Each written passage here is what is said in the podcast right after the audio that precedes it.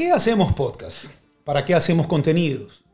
¿Por qué creemos que lo que vamos a decir, lo que vamos a escribir, lo que vamos a grabar va a interesar a la gente? ¿Va a interesar a nuestras audiencias o a nuevas audiencias? De hecho, lo que estoy haciendo en este momento es una forma de mostrar esa nueva dinámica, esa nueva forma de tener más alternativas y más plataformas y más facilidades para poder generar acciones de comunicación, porque creo que en este podcast lo que más se va a escuchar como palabra es contenidos. Y hoy vemos muchos, muchos emprendimientos. No me hagan debatir sobre el concepto académico real de la palabra emprendimiento, como el otro día se armó una trifulca en el viejo oeste de las redes sociales, sobre lo que significa o no emprendimiento, uno de los tantos temas que generan estos mundos. Pero hay muchos emprendimientos de comunicación, de gente que conozco y de gente que busca lo siguiente, es lo que yo creo. No soy dueño la verdad. Creo que es la clave en este tipo de comunicados, en este tipo de acciones de comunicación o contenidos. Buscas generar dinero. Haces este tipo de acciones porque consideras que tal vez a alguien le va a interesar y lo que tú digas y lo que tú cuentes y lo que tú generes en reflexión y lo que tú puedas lograr eh, de información sea interesante para una gran comunidad, para un gran conglomerado que al final del día se acerque a leerte, a escucharte o a verte y eso genere que un sponsor o un cliente diga, ve, lo están viendo bastante, quiero que mi producto esté expuesto en lo que él dice, hace o escribe. Sí, lo haces por eso. Y por supuesto lo haces porque también quieres mantenerte vigente en el mundo de la comunicación, del periodismo, si es que esto es periodismo, en el mundo de lo que tú estés generando, porque puedes estar hablando de cine, puedes estar hablando de... Yo sigo muchos podcasts de cine, puedes estar hablando de, economía, puedes estar hablando del mundo científico, médico, debe haber, hay de todo absolutamente. Entren a, las plataformas que tienen alojados contenidos de podcast y se van a dar cuenta que pueden encontrar charlas de lo que les dé la gana. Yo, yo las descargo y cuando tengo que hacer viajes largos, en carro, en avión, las voy escuchando. Ese soy yo, a mí me gusta, a otra gente que tal vez no le guste. Y de todos estos emprendimientos y, y de acciones hay muchas. Veo a José Los Sánchez hacer entrevistas en un centro comercial. Hoy e-, es más barato eh, poder tener acceso a cámaras, a, micrófonos, a, poder generar ese tipo de grabaciones, entiéndase audiovisuales aquí. Yo les pongo un ejemplo, en los tempranos 90, tempranos 90, porque Jimmy nos dejó en el 94, en los tempranos 90 con Jimmy Arcos, con quien estoy haciendo reflexión, soñábamos con tener un editor, una isla de edición. Ya teníamos la cámara, pero soñábamos que lo que grabábamos, poder procesarlo y editarlo. ¿A dónde lo íbamos a emitir? No lo sé. Pero en todo caso, ese era nuestro sueño. No queríamos que se quede en sueño y el plan fue ir a buscar dónde conseguíamos o cotizábamos una editora. No recuerdo en qué formato de edición era, porque hoy todo es digital. Antes tenía que ser un formato de tres cuartos o Betacam o Super VHS para editar. Y la, la proforma que logramos conseguir era de 26 mil dólares para hacer una editora y tenerla en la casa y jugar a hacer contenidos o hacer películas o hacer cine o hacer reportajes. Impensable, impagable, no existía ese dinero. El periodismo ecuatoriano últimamente ha tenido unos contrastes increíbles entre lo poco que pagan y a otros que les pagan bien. No sé si se ve así en todas las profesiones. Pero queríamos hacerlo y no podíamos hacerlo en los tempranos noventas. Eh, hoy es distinto. Hoy con un buen teléfono y micrófonos y un trípode puedes hacerlo. Pero vienen las diferencias de lo que hacen. Empecé a hablar de José Los Sánchez y que lo veo haciendo entrevistas en un centro comercial He buscado una alternativa, no sé si tengo una alianza con el centro comercial, pero trata de hacer algo, trata de, ir un poco más allá, hacer lo que nadie te pide que hagas. Fútbol sin cassette, que logró eh, volverse algo transmedia, porque lo que hacían también en YouTube, donde suben todas sus entrevistas, eh, pasó ya a la radio, y esas entrevistas se escuchan también en la radio. Aquí Joaquín Saavedra, con José Carlos Crespo, no sé si con Germán Gallardo, porque lo he visto con Germán, con David Aguirre, Sé que Joaquín es el ancla y no sé quién sea su socio o su elemento o partner oficial. Fútbol sin hacer logró generar noticias después de sus programas, porque muchas de las declaraciones que se daban acá, y hay un factor importante, los ex jugadores de fútbol, por alguna razón se sueltan ni cuentan ni hablan todo, que no lo hablaban y no lo contaban cuando estaban activos. Y eso es un mérito y virtud de este programa que logró extraer esto de ellos para que se vuelva noticia y que dos o tres días más se hable en otros medios y a su vez volverlo un producto transmedia porque llegó a la radio. Lo único que tengo yo con Fútbol Sin Casé es el nombre. El nombre viene de una copia de un programa argentino. Pero eso es algo muy personal mío, no, significa que, eh, que, el producto no sea muy bueno y creo que eh, han logrado posicionarse dentro de todas las alternativas que hay hoy audiovisual en, plataformas y en el mundo cibernético. Al Cookie Juárez lo veo también haciendo contenidos en Facebook Live, ha logrado unirse con algunos cineastas que seguramente gustan del fútbol y que están también haciendo entrevistas y, buscando hacer algo, generar algo para que la gente los vea y, y busque estar con ellos. Asimismo, en ese programa a mí no me cuadraba cuando jugaban fútbol tenis. Repito, a mí, yo no soy el dueño de la verdad o lo que hay que hacer bien o no. Simplemente tengo esta nota que cuando veo algo que es copiado, el fútbol tenis lo popularizó otra gente. Y, no digo que no sea interesante verlo jugar fútbol tenis a Poroso contra Caviejo o ese tipo de cosas, ¿no? ¿verdad? Carlos Luis Vázquez lo vi también, ya con su programa, entrevistando al profe Bustos, utilizando cámaras, buena iluminación, tomas aéreas, una grúa. Ya se ve que hay otro tipo de insumos y hay gente que tiene distintos eh, accesorios para poder generar sus programas audiovisuales, estoy hablando. Esto es un podcast de audio, por ejemplo. Eh, a Marquito López lo veo que se ponen a chacotear con amigos, con el teléfono, suben los contenidos, los comparten entre sus redes para ver quién los ve. Tratan de ser a veces extremadamente informales como para demostrar otro tipo de lenguaje, cuando lo importante es ser uno mismo y si por ahí te sale una mala palabra o cosas que no son, entre comillas, convencionales, vas a considerar que eres distinto. Pero eh, entiendo, entiendo, están tratando de generar acciones vi a Eduardo Andino, entrevista con Rodrigo Paz, y aquí hubo algo que me llamó la atención distinto, porque aquí ya vi otro tipo de cámaras, vi corrección de color, vi algo ya más de fotografía, entiéndase en el aspecto cinematográfico.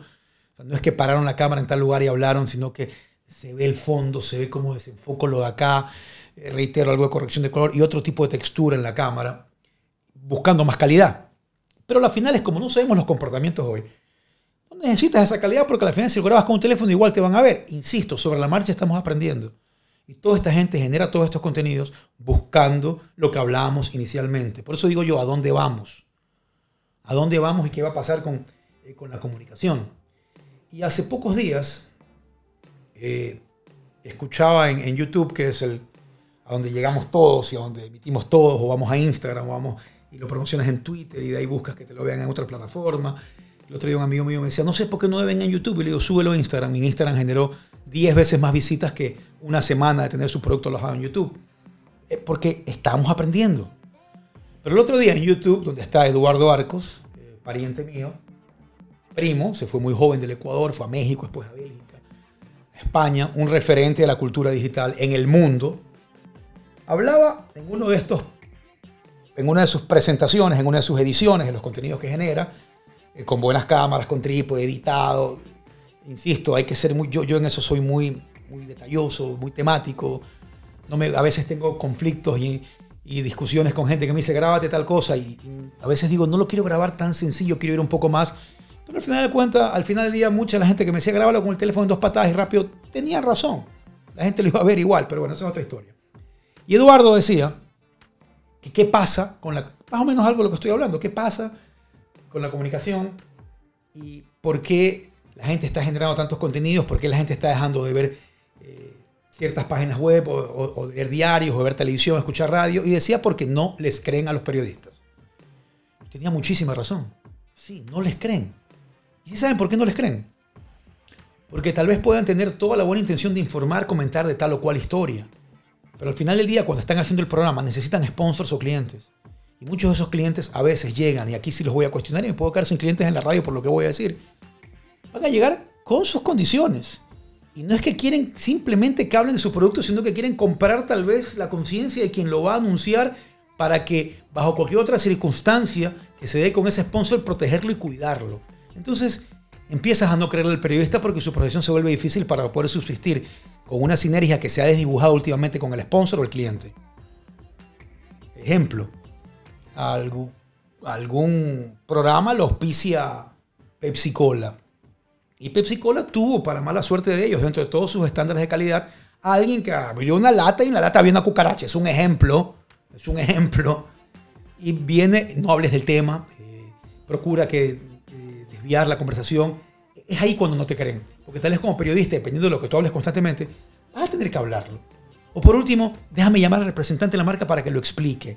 Pero no te puedes hacer el cojudo, tienes que decirlo, tienes que hablarlo y exponerlo. ATM pauta en Radio Di Blue. Yo trabajo en Radio Di Blue. ATM se está esforzando para que la gente sepa que ellos están tratando de mejorar por la gente que anda en las calles y hasta por los peatones, por todo lo que tiene que ver con la vialidad en una ciudad.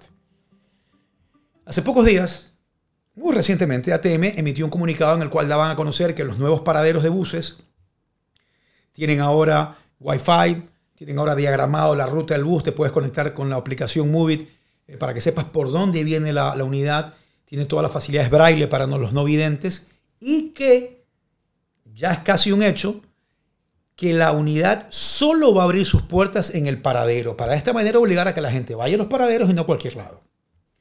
Tan pronto comentamos esto en la radio, vino la contraparte, que para mí es lo importante cuando tienes un sponsor y a quien tienes que decirle, nuestros convenios van a ser así. Su marca se va a exponer, pero el convenio tiene que tener la posibilidad de que haya una contraparte. La contraparte fue muy coherente. Aguanta, aguanta, aguanta. La puerta solo se va a abrir en el paradero. ¿Y qué pasa si hay una emergencia? Inmediatamente ATM contestó, se puede abrir y quedará registrado en la central donde abrieron la puerta. Para después tener para nuestros registros nuestra base de datos y entender y saber y preguntarle al chofer por qué abriste la puerta en un lugar donde no tenías autorización para hacerlo, porque no era paradero. Y el chofer le dirá, porque había una emergencia. Pero hay la posibilidad de hacer la contraparte. No es que es un sacrilegio decir cualquier cosa que comprometa al sponsor. Porque todos son humanos. Y todos están aquí para realmente exponer lo que les puede pasar para bien o para mal. Y si hablamos de un cliente es porque queremos exponer sus virtudes y que queremos que lo consuman y lo compren porque hemos confiado en ellos y nos hemos unido. Mucha gente puede darse el lujo de rechazar sponsors porque puede haber estos compromisos mientras que otros los necesitan. Voy a decir que los entiendo y toman el producto y aceptan todas estas condiciones. Por suerte ATM ha entendido eso, por ejemplo en Radio D Blue y está constantemente escuchando, retroalimentándose lo que dice la gente para el beneficio de sus servicios y ojalá sigan así y les vaya muy bien. No nos creen por eso, no nos creen porque muchas veces el sponsor no tiene esa cultura o no tiene esa coherencia o no tiene esa capacidad de entender que todos somos actores. Hace mucho tiempo, y esta es una historia que puede estar como parte de la comunicación en el Ecuador, en CTV, CTV hoy Canal 1, en programas en vivo, en programas de concurso, a los presentadores, a mí nunca me gustó decir la palabra animador por si acaso, a los conductores, eh, los hacían hacer menciones de los sponsors. El sponsor entraba, yo quiero entrar a, Guayaquil Caliente y quiero que en el transcurso del, del comercial, cuando se van a comerciales, ruede mi comercial, pero quiero que también eh, Gustavo Navarro o Carla Salas, no sé quiénes estaban en ese entonces, hablen de mi producto. Entonces comprometían al conductor con el producto. Lo comprometían de una u otra manera y hubo alguien que dijo, aguanta. El canal está ganando por el comercial que rueda cuando nos vamos a comerciales. A mí me pagas un sueldo por ser el presentador de este programa. En el, en el contrato no estaba que yo tenía que hacer menciones. Si yo voy a hacer menciones, a mí tienen que darme un porcentaje de esa mención. Y esto fue conflictivo y problemático, más aún con los caciques, dueños de canales en ese entonces, que alguien tenga esta sublevación. Pero al final del día, quien la tuvo ganó y tenía razón. Porque de una u otra manera lo estaban vinculando con una marca cuando quien estaba vinculado con la marca era el canal y el programa, hasta cierto punto el presentador y el conductor también, pero no tan focamente o tan abiertamente cuando ya tenía el producto en la mano y lo exponía. Al final del día lograron que estos conductores hagan igual las menciones, pero se les pagaba algo extra y tal vez yo hablando desde este punto de vista o desde este lado diría, tenía razón, el dueño del canal, el productor dirá, no es así, porque el convenio es otra cosa, pero creo que a partir de ahí cambiaron los contratos. Cambiaron los contratos cuando alguien llegaba a estos programas para decirles, tienes que hacer esto. ¿Estás de acuerdo? Si no, no firmas, no vienes tú y se acabó. Sí, no nos creen, no nos creen por este tipo de exigencias a veces y abusos otras, y hay otras marcas que realmente son, digan lo que haya que decir y lo conversamos, pero dame la posibilidad después también de poder explicarlo y de poder defenderme, si es lo que se puede decir. Estamos aprendiendo sobre la marcha en todo esto de aquí. Jesús Hernández, un español profesor de maestría en la Casa Grande, decía que tú levantas una piedra en la calle y abajo hay una agencia digital. Que lo que más hay ahora son agencias digitales. Que todo el mundo busca generar contenidos y buscar a los influencers, entre comillas, para que tu producto tenga algún tipo de beneficio. ¿Y saben por qué hay tantas agencias digitales? Porque toda la gente que de pronto se dio cuenta que había un mundo allá afuera en el cual de pronto podías generar tu propio mundo de historias y de acciones de comunicación, se dio cuenta que estaba aprendiendo sobre la marcha y que podía enseñarles a quienes estaban recién ingresando a este mundo o se negaban a creer que era parte de la lógica de comunicación del día de hoy, de la realidad de comunicación del día de hoy. Yo digo, yo ya tengo tres años en esto, le voy a enseñar que recién empieza. Y en el camino se van a seguir equivocando porque hay unas campañas que a mí, repito, es mi criterio, me parecen tan absurdas, con lenguajes que tú no usas, haciendo y contratando a 10 personas para que digan lo mismo, el mismo momento, a las 6 de la tarde y el mismo mensaje, cuando se ve tan evidente que es a la fuerza y no natural. Yo siempre creeré que el más influencer es el que menos se cree influencer, porque existe el ser humano que es influencer, existe la figura. Yo no puedo ya ponerme con estos aspectos de vejez prematura mía de decir que no existen. Existen, existen. Y hay agencias digitales que saben trabajar bien, que son más creativos, que realmente logran los objetivos.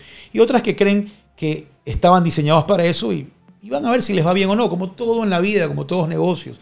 Hay gente que es muy creativa, muy profesional, muy buena para lo que hace y otros que están ahí. Y los que a mí me parecen los más perruños, los que creen que es trabajo fácil y lo pueden hacer. Y, con eso sí voy a tener yo una fijación equivocada y, y distante o enemiga. De esa manera. Todo nace de la necesidad de poder generar ingresos para poder tener una profesión digna y de que puedas tener los famosos auspiciantes o sponsors que todos buscan en la comunicación. ¿Por qué haces un podcast? ¿Por qué haces contenidos? ¿Por qué haces entrevistas? Seguimos entendiendo, seguimos aprendiendo. Y si no, no sé por qué ustedes dedicaron 20 minutos a escuchar a una persona hablando solo.